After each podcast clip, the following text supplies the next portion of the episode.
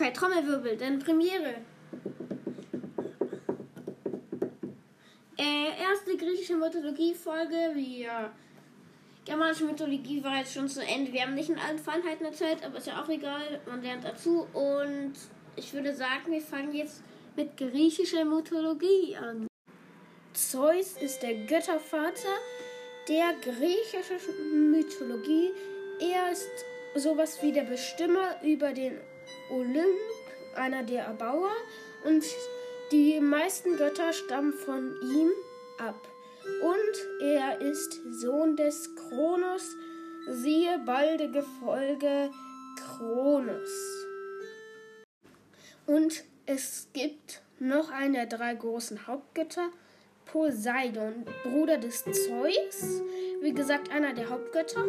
Unter den Hauptgöttern wurden sozusagen halt die Luft, also Himmel, Wasser und Hölle aufgeteilt. Poseidon hat Wasser gekriegt, Zeus hat Himmel gekriegt und so Hades, der den Hades gleichnamig gekriegt hat, die, zu dem berichtigen wir gleich.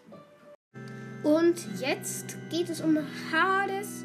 Er hat, wie gesagt, den Hades bekommen. Das ist die Unterwelt der griechischen Mythologie. Allerdings noch nicht so schlimm wie die andere Unterwelt der Tartarus.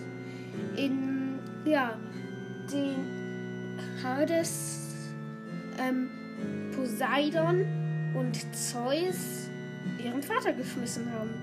What? Und naja, er hat diese Unterwelten bekommen, ist gewissermaßen Herr über die Monster, zumindest ein bisschen, über die, die im Hades leben, zumindest.